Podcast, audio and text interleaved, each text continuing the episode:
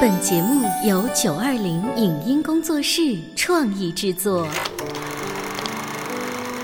当兵了，你不等我是我？干巴巴的，不你湿乎乎的。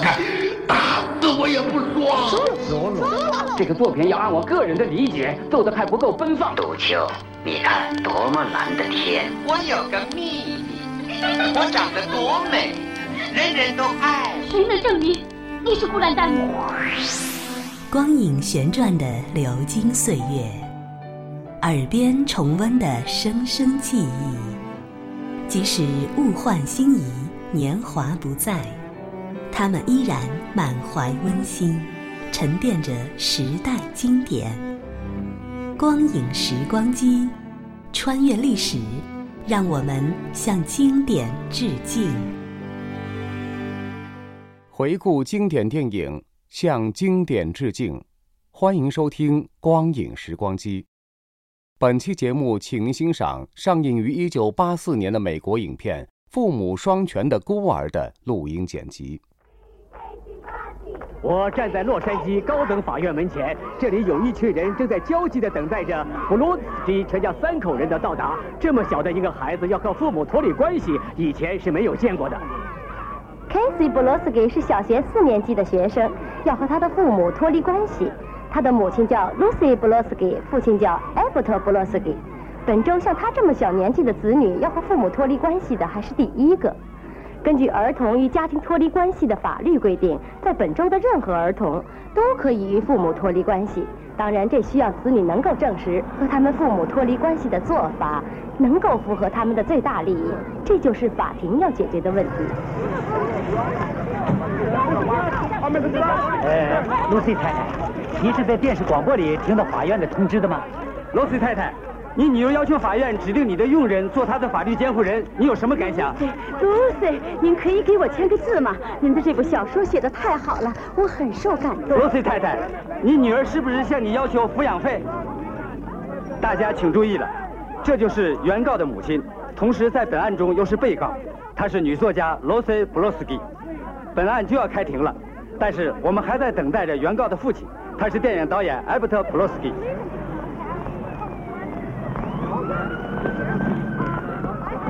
先生你好，我是苏尔根律师事务所来的，我将做本案的代理人。苏尔根律师来不了了，他最近非常忙。他不来了？他当我的律师已经快十年了，现在突然瞧不起我了。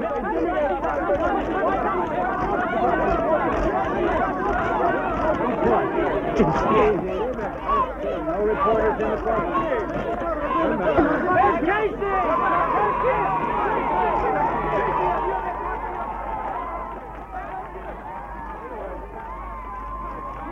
爸爸妈妈，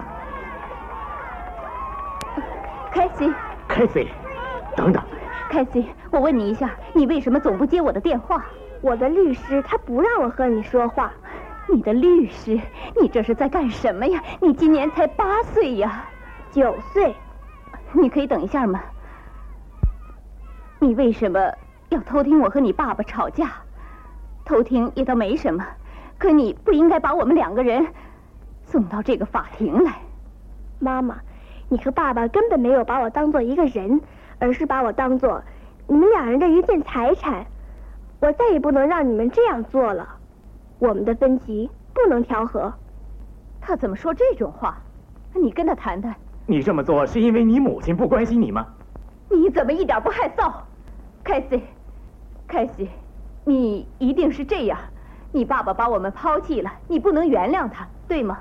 不是我不原谅他，而是你不原谅。听见了，你别把过错都推给我一个人。Casey 需要的是父母双方给他的爱。难道你也懂得什么叫做爱吗？我也是人，当然懂。真的吗？Casey，等一下，Casey，Casey，听我说，不管我们对你有什么过错，都是偶然的。我们是你的父母啊，Casey，对不对？你是否宣誓完全讲真话，不讲一句假话？我宣誓。好，请坐。呃，你在什么地方出生？普兰菲尔德。是在普兰菲尔德上学的吗？是的。然后我上了纽约大学。为什么来到加利福尼亚？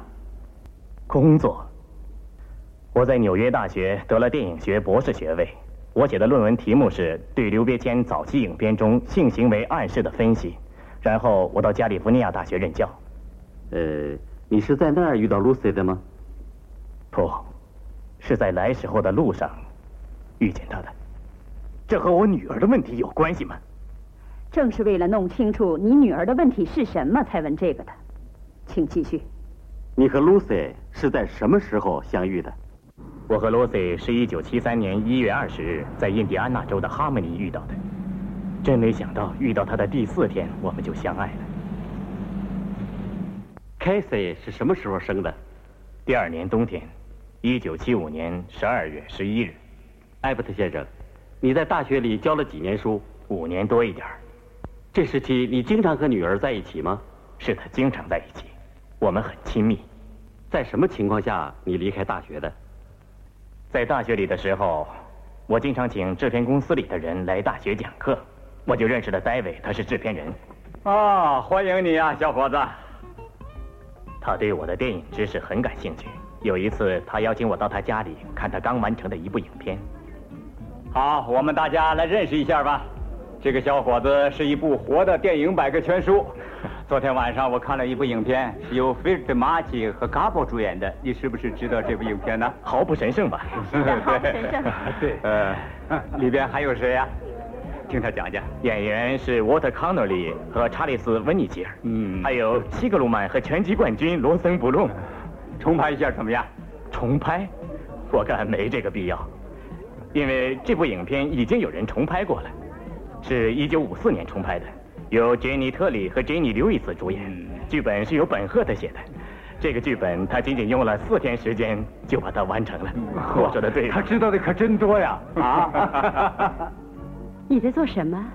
我在写儿童文学，可是从来没有出版过。我只有一些打印的稿子。我们有个孩子，是个女儿，刚满三周岁。我们马上就要看影片了。请大家入座吧。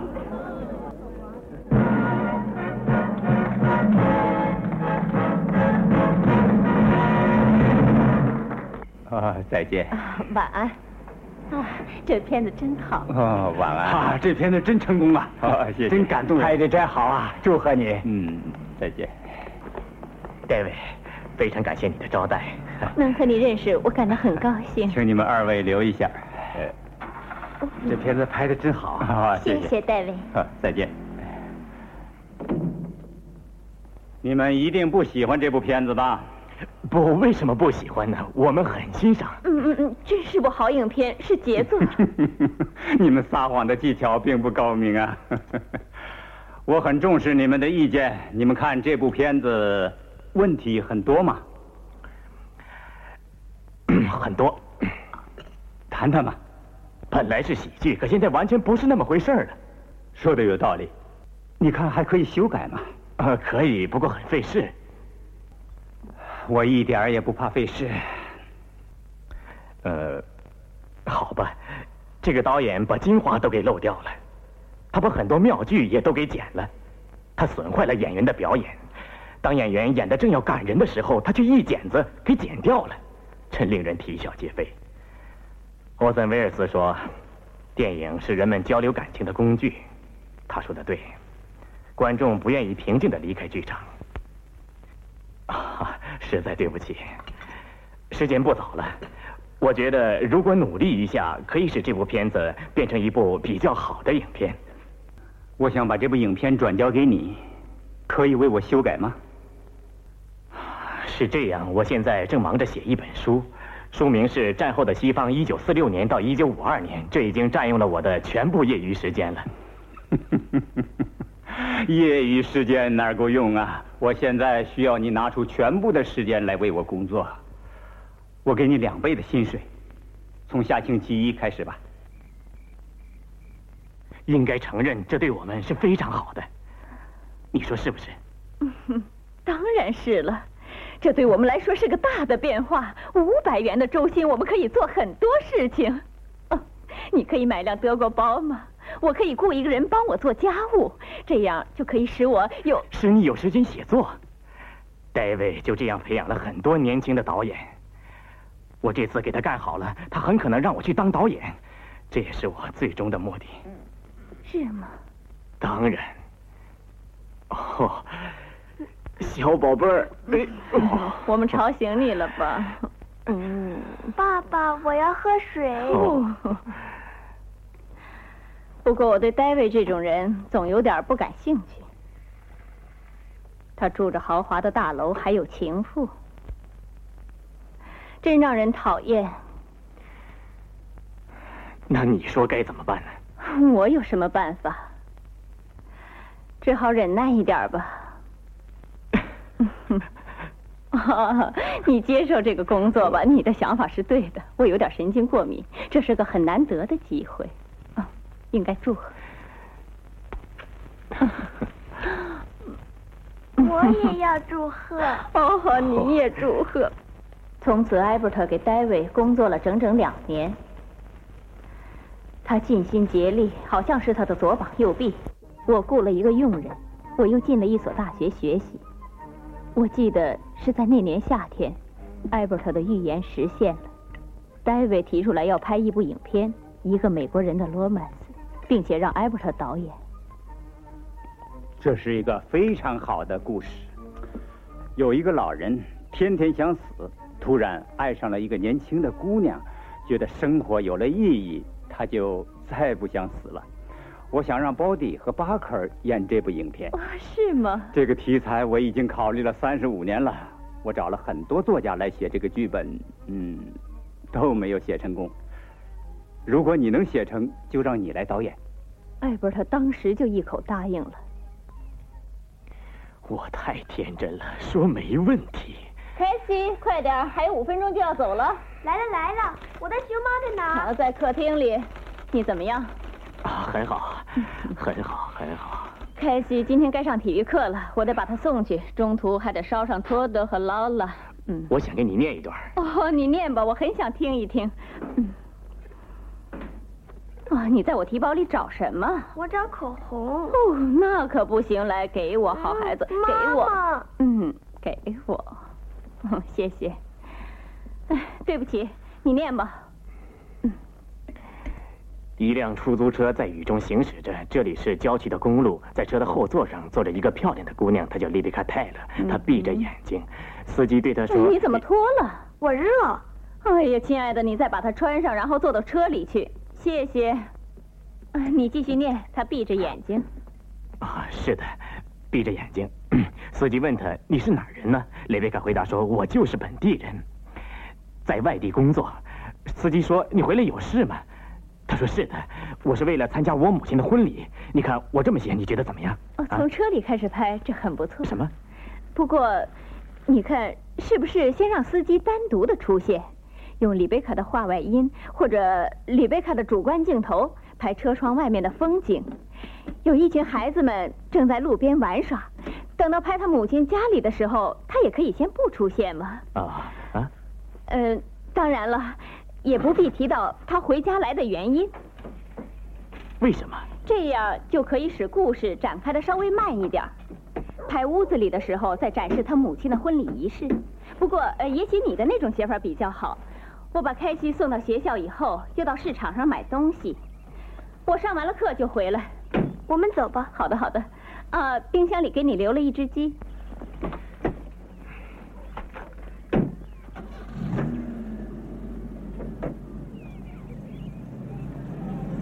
Lucy，Lucy，今天下午你可以回家里来吗？哦，不行，下午我还得准备考试呢。我现在有点写不下去了，如果你能帮助我一下，那就太好了。我对你的提示非常欣赏。你是一个未来的作家吗？我们那天下午就在一起工作了，又加上第二天的下午，还有第三天的下午，第四天的下午，最后艾伯特干脆让我和他共同执笔。我们从五月开始写，一直写到圣诞节之后才写完。玛利亚，啊，他吃晚饭了吗？是的，谢谢。晚安，晚安。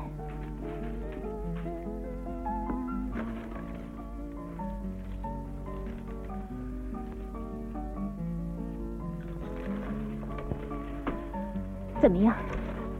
写的好吗？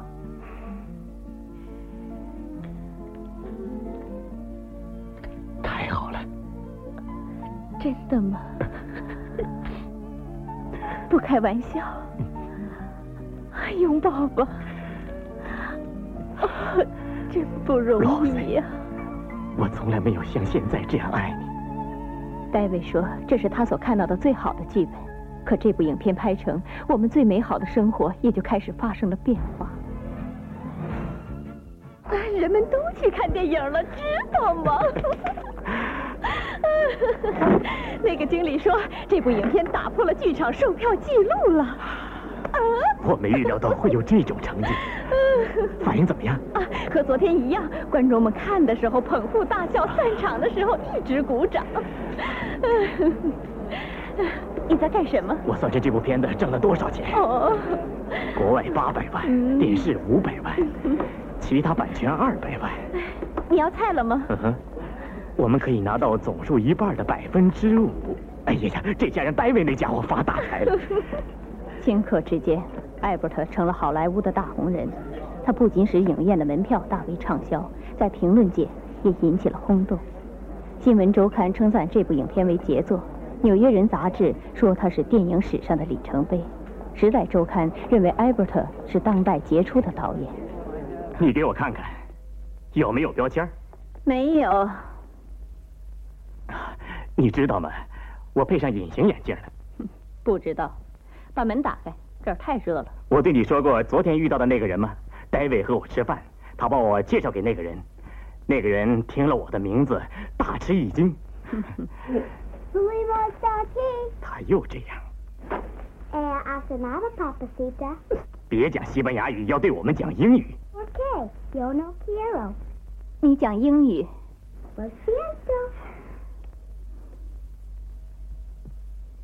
凯西。亲爱的，我们要外出两个星期，你用英语和我们告别吧。用英语。you know i've learned great mama sina 嗯，这该怨我，我跟他在一起的时间太少了。我们没有照管好他。该怎么办？我们马上又要外出了。玛丽，把我的礼服和衬衫都装进箱子里了吗？是的，装进去了。那好吧，请你在我走之前给我准备好一杯冰茶。是。你马上给戛纳打个电话，让他们在机场准备好车接我们。哈哈，你不要命令我，请你自己去打吧。你怎么了？哎，我们真不应该拍这部倒霉的片子。什么？今年是我们最好的一年呢。是的。可是，对我来说，也许是最坏的一年。我真不明白你都说了些什么？难道你不希望我们在社会上总算有了点影响了吗？我们，我们是谁？是因为荣誉都归于我，你才感到不满？假如只有你一个人工作，那可能就没人会提到你的名字。每次记者采访我，我都告诉他们，剧本是由你构思的。是构思？如果不是我动笔，恐怕你连一个字也写不出来。这些荣誉完全是别人给我的，难道我我我有什么过错吗？我没荣誉，是因为我是女人。你这是女权思想，你完全没有必要在我面前说这些。那你就一个人出国吧。你你何必说这种话呢？我对你最近的表现实在反感，你那自鸣得意的样子，待人接物的态度，精心考究的衣着，还有你那所谓的社会影响，够了，够了。我对这一切感到厌烦，毫无兴趣。我喜欢我们过去的生活，可我不。这件由凯西·布洛斯基提出和他父母脱离关系的案件，已经进行了两个星期的审理。根据罗西·布洛斯基所提供的情况，下星期一的审理将有一名为观众期待已久的人物出庭，他的名字叫布莱克·钱德勒。艾伯特在拍摄了一个美国人的罗曼史之后，便和一些著名的导演如弗朗西斯·福特卡布、彼得·波克达维奇、史蒂文斯·比尔伯克等人齐名了。艾伯特当时是显赫一时的，接着就准备拍摄下一部影片。他和罗西发现了一本并不引人注意的法国小说，书名叫《嘎布里埃尔的幻想》。这本小说是写一个画家和他的模特之间的故事的。本书被他们改编成了影片，片名叫《嘎布里埃尔》。当时的女演员们都在热心的争取这个嘎布里埃尔的角色，但是艾伯特却找到了一个从来没有当过演员的姑娘。这个姑娘的名字叫布莱克。嗯，看了，她不合适。啊，谁？哦，她是个很好的演员，可是不够漂亮。啊，我也很喜欢她，不过她年龄有点大了。我们这部片子需要一个年轻的、美丽的、有性感的、让人为之销魂的演员。啊，好，以后再跟你谈吧。啊，就这样，谢谢。如果你回来的晚，就该打个电话告诉一声，我们都饿了。哦，刚才 David 从纽约来个电话。爸爸好。啊，宝贝儿好啊。你上哪儿去了？呃，我刚才开着车在大街上转，发现了一个摆小摊的姑娘。我我觉得她完全可以演嘎布里埃尔这个角色。哦，你开玩笑？她是完美的，她是天生的这个角色。既然这样，那就试试戏吧。她不需要试。你也太武断了！她是个摆小摊的姑娘，我还没看过她呢。我我已经雇佣她了。啊，我没有打扰你们吧？嗯，你在街上摆小摊儿有多久了？嗯，大概有三个月了吧。我以前有个男朋友，他叫乔治，他想和我结婚，可是这个人很糟糕，就因为我不跟他一起到墨西哥去，他就要掐死我。我脖子上还有他掐的印儿呢，看。有两个好人，他们叫杜格和沃尔多，救了我。他们俩是摆小摊的。乔治要掐死我的时候，杜格和沃尔多在大街上看见了，把我救了。从此以后，我就和他俩摆小摊一会儿我还得走呢。他们俩要结婚。杜格和沃尔多？是的，他们让我去当伴娘。姑娘，艾伯特跟你谈过我们这部影片的事了吗？谈过，只是简单的谈了一下。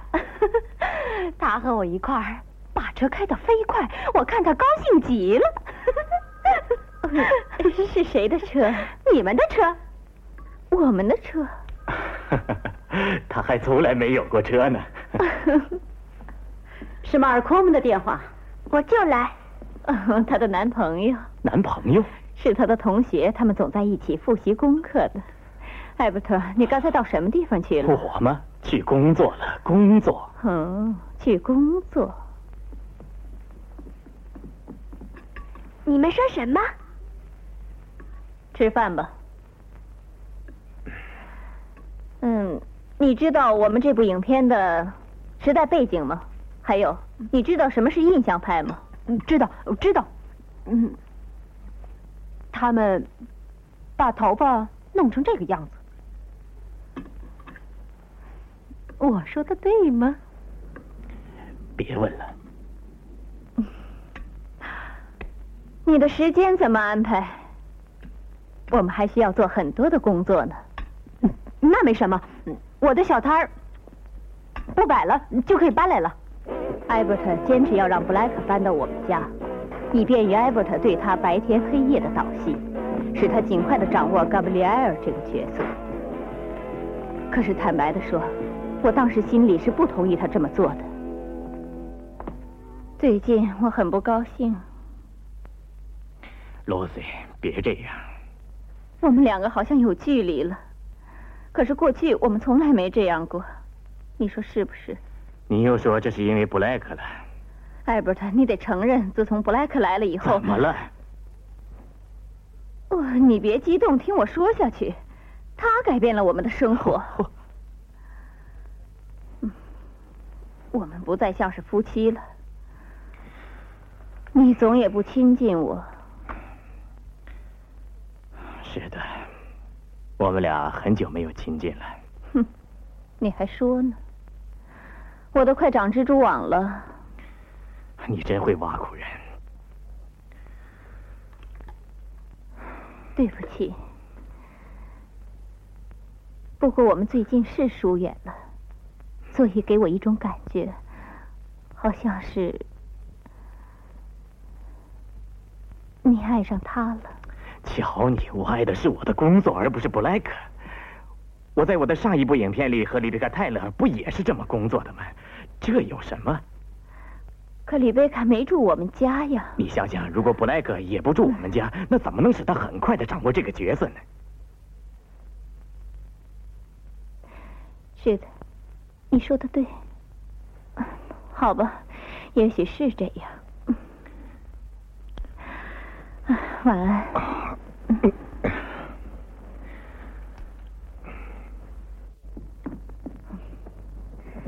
事物不会永久不变。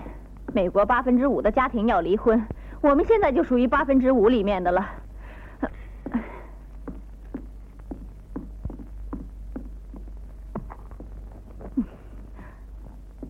你要这个吗？不，你拿着吧。哼好。你真冷静啊。应该这样。你告诉我你爱上布莱克了，那好啊，我只好乖乖的离开这儿。这一切就算完了。我们一起生活了九年，值得怀念。嗯，那也不见得，还是全都忘掉的好。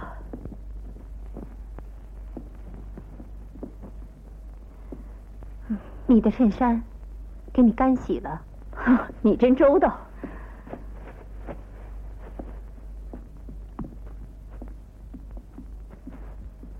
妈妈，我们还回来吗？不，和你爸爸告别。是因为我做错了什么事吗？我一定改。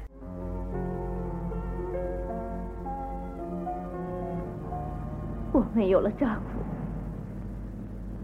没有了家，完了，再也不回来了。我该怎么办呢？我该到哪儿去？到夜总会去玩吗？哦，他把我的丈夫抢走了，可能现在正在我的床上寻欢作乐。他们也许正用我排队买的酒杯开怀畅饮呢。现在有谁来关心我们？很多大人都离婚了，真的，妈妈。我同学的父母都是这样。难道这样好吗？你说，我们根本不应该这样。我我们该到哪儿去呀？那天，我和妈妈就在汽车里过了一夜。第二天，我们租了一套房子。妈妈为了我们的生活，提前把嘎布里埃尔的股权卖了。可是这部影片放映后，赚了很多钱，妈妈什么也没得到。我爸爸和布莱克却发了财，他们买了一所大楼。我妈妈不想再和我爸爸有来往，她说我爸爸是一个卑鄙的人，不值得和他来往。这里是光影时光机，稍后欢迎您继续收听。以上节目由九二零影音工作室创意制作，感谢您的收听。